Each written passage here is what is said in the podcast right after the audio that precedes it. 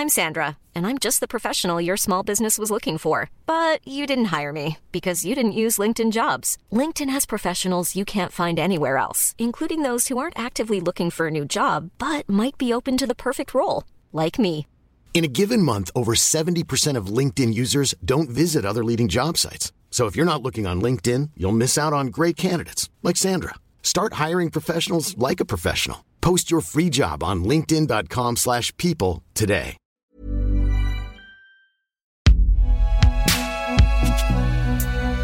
Binge Audio. Un autre phénomène de société, bien différent, il euh, s'adresse peut-être à un autre type de clientèle, si j'ose dire, c'est ce fameux petit bonhomme, on peut appeler ça comme ça, c'est un phénomène de société, c'est un animal virtuel, c'est en tout cas comme ça euh, qu'il est défini, ce phénomène Tamagotchi, ou Tamagotchi exactement. En fait, euh, j'avais oublié de le nourrir. Et puis euh, après, je l'avais trop nourri et puis il est mort. Il voudra peut-être manger. C'est autant de travail qu'un enfant finalement à garder. Non, pas tout à fait. non, non, les enfants, on les nourrit pas en appuyant sur les boutons. Mes filles trouvaient ça sympa, elles étaient contentes. Et c'est maman qui avait tout le travail. Alors quitte à avoir tout le travail, ben, je préfère avoir euh, un petit chien.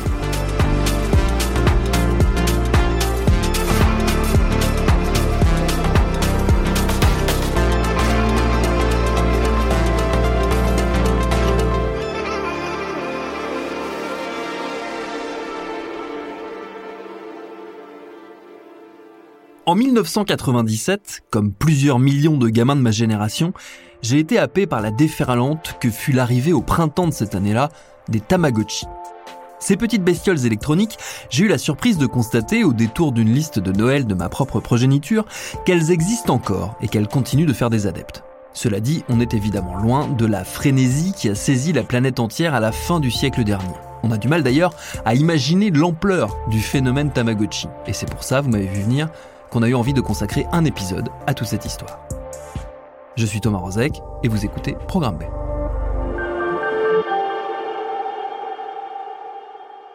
Pour les plus jeunes d'entre vous, un peu de contexte. Au mi-temps des années 90, le monde vidéoludique ne ressemblait pas du tout à celui d'aujourd'hui. Le top de la modernité s'appelait la Nintendo 64 et la PlayStation sur lesquelles on jouait à GoldenEye et à Tekken.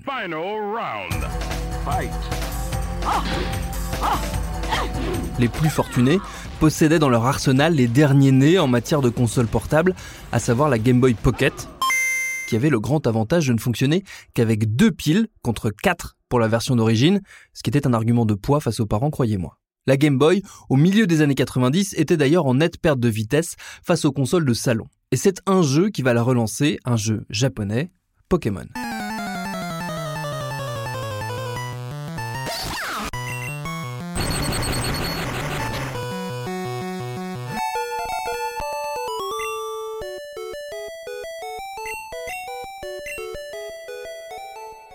Avec le succès de ces petites créatures fantastiques, la plupart des éditeurs de jeux se mettent à phosphorer pour essayer de trouver la future star des cours de récré. On se dit alors qu'idéalement, il faudrait qu'elle soit petite, mignonne et fasse appel à l'une des envies les plus ancestrales chez les enfants, celle de posséder un animal de compagnie. Une intuition confirmée par le succès inattendu d'un jeu un peu tombé dans l'oubli depuis, baptisé Dogs. Comme son nom l'indique, il y était tout simplement question de s'occuper d'un chien virtuel. Installé sur le bureau de votre PC, l'animal réclamait votre attention, voulait jouer à la baballe et devait être nourri sous peine de décéder, ce qui paraît à la fois logique et un peu ardos, mais eh, c'était les années 90. Ce risque de voir l'animal trépasser, c'est d'ailleurs un élément décisif qui va alimenter le succès des futurs Tamagotchi, on y reviendra. La licence Pets, celle qui comprend donc Dogs et son pendant félin Cats, est un carton avec un million et demi de jeux vendus en 1995, ce qui pour l'époque est tout sauf anodin. Les peluches et autres objets dérivés de Pets se vendent par ailleurs comme des petits pains dans les magasins de jouets, ce qui ne manque pas d'attirer quelques convoitises. Tous ces éléments mis bout à bout vont faire germer une idée toute simple dans l'esprit d'un homme, Akihiro Yokoi, et d'une femme, Akimaita. À l'époque, lui est directeur de Wisco Limited, une filiale de la multinationale Bandai où elle est chargée du marketing. Si le fabricant de jouets est un acteur incontournable du marché de la figurine en plastique, notamment grâce au succès aussi massif qu'inattendu des Power Rangers, Bandai a malheureusement raté le train des consoles de jeux. Il tente de refaire son retard en commercialisant la Playdia en 1994 pour essayer de concurrencer Sega et Nintendo. C'est un échec patent, la console ne sera jamais vendue en dehors du Japon. Après une seconde déconvenue, baptisée Pippin, une console fabriquée en partenariat avec Apple, Bandai semble, à l'orée de la seconde moitié des années 90, définitivement hors jeu. C'est sans compter donc sur Akimaita et sur Akihiro Yokoi. La légende veut que ce dernier, grand amateur d'animaux, lui-même heureux propriétaire de toute une ribambelle de bébêtes, soit un jour tombé à la télé sur une publicité mettant en scène un jeune garçon désespéré de ne pouvoir emmener sa tortue domestique en vacances avec lui. Bon sang, mais bien sûr, se dit l'homme d'affaires. Et si on inventait un animal de compagnie virtuel qu'on peut justement trimballer partout avec soi L'anecdote est jolie, mais par ailleurs sans doute fausse. Des internautes se sont amusés à essayer de remonter jusqu'à la source de cette publicité totalement introuvable. La vérité est probablement plus prosaïque, ce qui n'enlève rien au flair d'Akihiro Yokoi qui soumet l'idée d'un petit animal virtuel portatif à Bandai. Le projet séduit, mais à l'époque, il est encore pensé sous forme d'une grosse montre en forme d'œuf, d'où son nom d'ailleurs, puisque Tamagotchi, c'est la contraction de deux mots, Tamago, qui veut dire œuf, et Wochi, qui est la japonisation du mot anglais watch, soit une montre. C'est Akimaita qui, selon Bandai, trouve ce nom, et c'est elle également qui pilote son développement.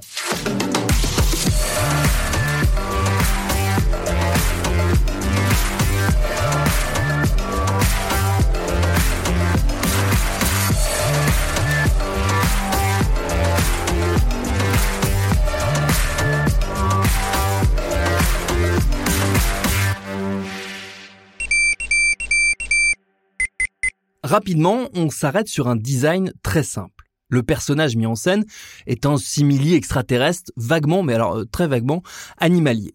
Et l'appareil qui le contient est lui aussi très épuré. Un œuf, donc, avec trois petits boutons et un écran noir et blanc de 32 pixels par 16. Et si le duo Akimaita Akihiro Yokoi est persuadé d'avoir de l'or au bout des doigts, l'idée ne fait pas l'unanimité en interne chez Bandai, ni d'ailleurs auprès des revendeurs. Les magasins de jouets ont du mal à être convaincus du potentiel de la bestiole, d'autant qu'elle est pensée sur un segment marketing qui n'est pas le plus porteur dans le monde des jeux vidéo, les petites filles car dans ces riantes années 90, les consoles et autres jeux numériques sont systématiquement et quasi uniquement pensés pour les garçons. C'est d'ailleurs dans les rayons garçons, à côté des déguisements de Dragon Ball et des pistolets en plastique, qu'on les retrouve dans les fameux magasins de jouets. Le Tamagotchi, lui, est envoyé de l'autre côté des boutiques, chez les filles plus promptes, se dit-on chez Bandai, à passer du temps à prendre soin d'un compagnon virtuel, puisque de toute façon, dans une société régie par les hommes, c'est le rôle qu'on leur assigne très tôt. Akimaita est sûr de son coup. Les adolescentes qui ont participé au groupe de test chez Bandai ont adoré le jouet. D'ailleurs, les jeunes filles sont le moteur marketing du Japon. C'est en tout cas ce que dira Akimaita au New York Times bien des années plus tard.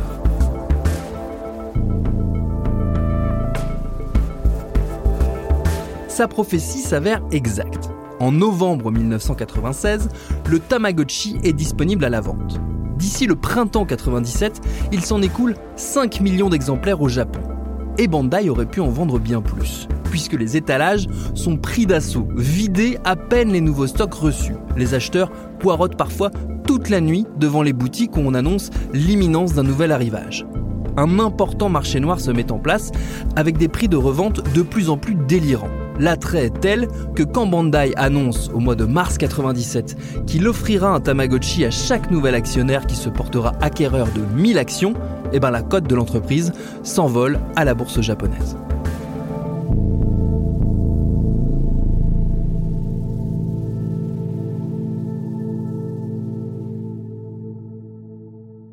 Forcément, il est alors temps d'aller conquérir d'autres marchés, et tout particulièrement l'Europe et les États-Unis. Ces derniers, ayant déjà vécu le raz-de-marée Power Rangers quelques années auparavant, ils se préparent à un deuxième round.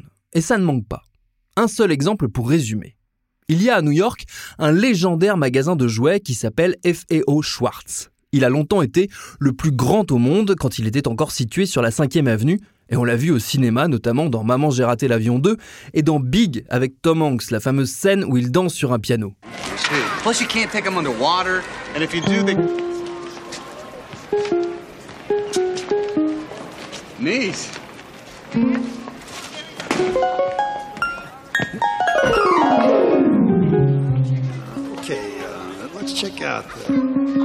Bref, F.E.O. Schwartz, comme tous ses petits camarades américains, a commandé ses Tamagotchi. Prévoyante, la boutique new-yorkaise en a commandé 10 000 exemplaires. Elle les reçoit et les met en vente le mardi 29 avril 1997. Trois jours plus tard, au soir du vendredi 2 mai, elle n'en a plus un seul.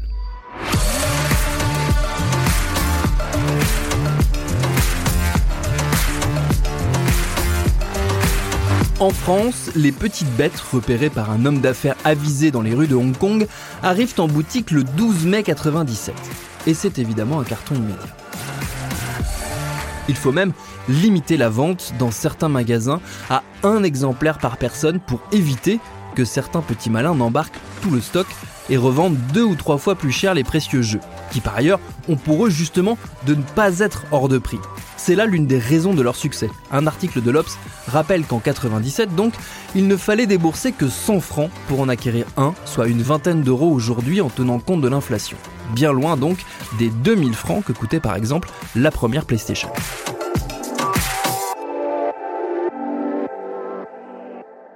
En tout, Bandai va vendre près de 40 millions de Tamagotchi dans le monde en un peu plus d'une année. Un succès délirant qui tient à un élément de jeu tout simple, mais totalement nouveau pour l'époque, qui peut être résumé ainsi. Ce n'est pas vous qui décidez quand vous jouez avec le Tamagotchi, mais bien le Tamagotchi qui vous sollicite. Que ce soit pour lui donner à manger, pour jouer avec lui ou pour nettoyer ses crottes, c'est le jeu qui décide quand il a besoin de vous.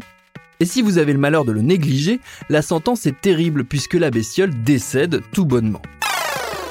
Dans les versions ultérieures, Bandai va la jouer plus soft en remplaçant la mort du Tamagotchi par un départ vers sa planète d'origine. Mais l'idée est en gros la même, si on ne lui consacre pas suffisamment d'attention, il nous quitte.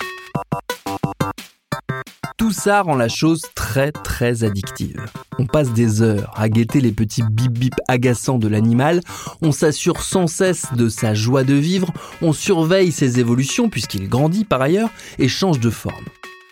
Dans les écoles, c'est la folie.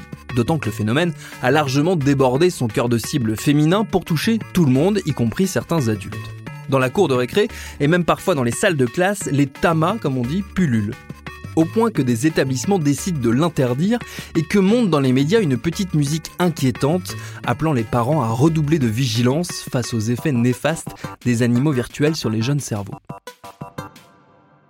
Des psychologues, des médecins, des chercheurs s'affolent un peu, criant au risque d'addiction sévère et annonçant d'ores et déjà une génération perdue dans les mondes virtuels, déconnectée du réel. Un peu moins alarmiste, mais tout aussi attentif, des universitaires pointent un phénomène intéressant. Les Tamagotchi démontrent, dans une espèce d'expérience sauvage géante, notre capacité à éprouver de l'empathie et de l'attention pour un être virtuel ouvrant la voie à des innovations à venir en termes de robotique et d'intelligence artificielle, où la question de l'attachement émotionnel devra être prise en compte.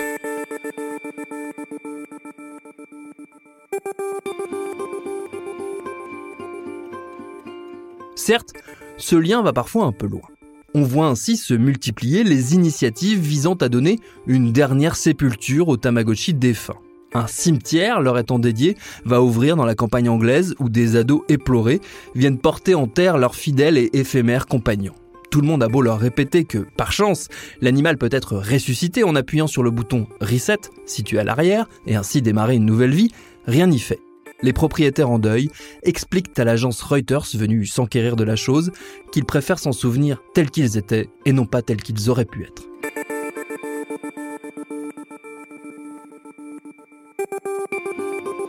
De même, certains pédopsychiatres, interrogés par la presse de l'époque, questionnent le risque de traumatisme chez les enfants confrontés à la fin de leur petit compagnon en plastique, voire carrément s'inquiètent d'une désensibilisation des mêmes bambins face à la mort qui peut être contournée en appuyant sur un petit bouton.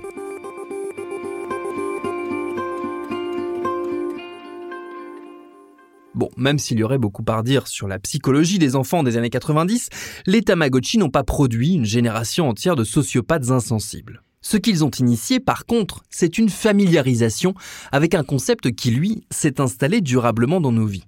Celui du jeu qui ne s'arrête jamais. C'est le magazine américain Wired, référence en matière de culture numérique, qui note cet aspect dans un article paru fin 2021. Les animaux virtuels de Bandai furent parmi les tout premiers à développer cette idée d'un jeu qui se poursuit même lorsque le joueur a lâché la manette. C'est d'ailleurs l'un des facteurs qui participent à son succès, puisque l'envie d'y retourner est liée au fait qu'on sait qu'il peut se passer plein de choses pendant que nous sommes occupés à autre chose. Et c'est une idée qui va faire son chemin dans le monde des jeux vidéo. De nombreux concepteurs vont l'intégrer à leur création. Le développement à vitesse grand V d'Internet, par ailleurs, va rendre techniquement possible la fabrication de mondes en ligne où les joueurs se connectent quand ils veulent, mais où l'action et la vie se poursuivent même quand ils n'y sont pas. On pourra citer World of Warcraft, Elder Scrolls et bien d'autres. Certes, leurs univers et leurs ambitions sont bien loin des modestes Tamagotchi, mais l'impact massif de ces derniers leur a en partie ouvert la voie. Les Tamagotchi auront par ailleurs plusieurs déclinaisons sous forme de jeux sur console ou sur mobile, sans toutefois connaître le succès de la version originelle. L'autre héritage invisible des Tamagotchi tient dans leur format. Petits, faciles à transporter, dégainables partout dès qu'on a 5 minutes, ils ont sans doute contribué à rendre toute une génération perméable à l'irruption des téléphones portables qui, en cette fin des années 90, n'allait pas tarder. C'est le chercheur Julien Bouvard, maître de conférences en langues et civilisations japonaises à l'université Jean Moulin Lyon 3, qui le souligne dans un article du Monde qui célébrait les 20 ans de l'arrivée en France des Tamagotchi.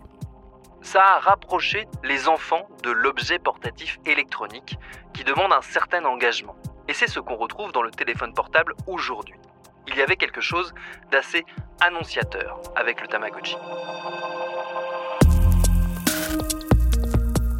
Malgré ce caractère quasi prophétique, les petites bêtes numériques vont vite être supplantées et la mode va s'éteindre en quelques mois. Les industriels sentant qu'il y avait tout de même là un sillon à creuser, ils ont entrepris d'exploiter l'intérêt pour les compagnons virtuels.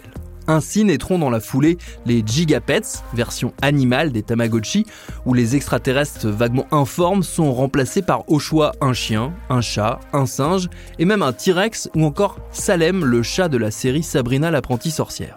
On voit aussi émerger les Digimon, condensés des Pokémon et des Tamagotchi, sous forme de petits animaux de combat qu'on pouvait faire s'affronter en les branchant les uns aux autres. Et enfin apparaissent les Furbies, sorte de peluches animées censées pouvoir interagir avec leurs propriétaires, qui seront la nouvelle sensation dans les magasins de jouets dès 1998. Moi, Amélie. Moi, Amélie. Moi aussi, les Furbies.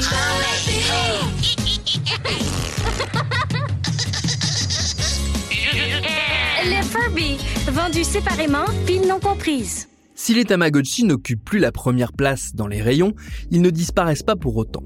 Pendant le quart de siècle qui suit leur création, il s'en est vendu tout de même plus de 80 millions d'exemplaires dans le monde. Certes, la moitié a été écoulée dans les 18 premiers mois de commercialisation, mais l'objet continue de faire des adeptes.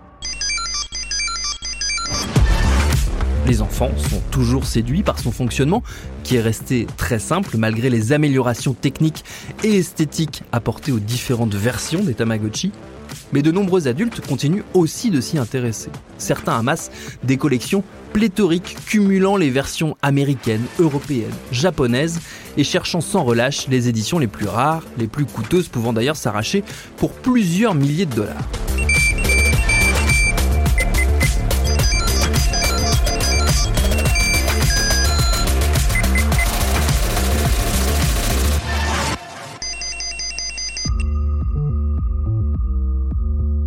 L'intérêt pour la chose, évidemment, repose en grande partie sur la nostalgie. On le voit au travers des chaînes Twitch ou YouTube consacrées aux Tamagotchi qui sont apparus ces dernières années et qui en majorité jouent sur la redécouverte d'un engin gentiment vintage entré dans la culture populaire au même titre que la Game Boy ou les Polly Pocket. Un rappel d'une époque qui nous paraît plus simple, plus légère, une époque où notre seul souci était de nettoyer régulièrement les crottes d'un petit extraterrestre en pixels, avec l'assurance que si jamais ça finissait mal, on pouvait toujours s'en sortir en appuyant sur Reset.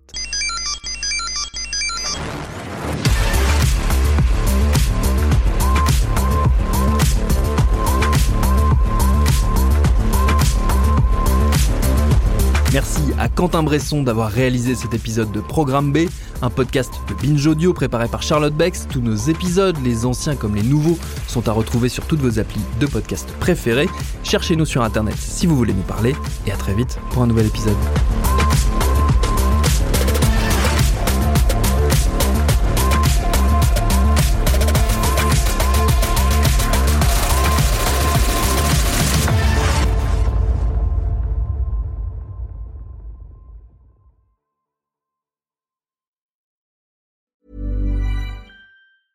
Hey, it's Danny Pellegrino from Everything Iconic.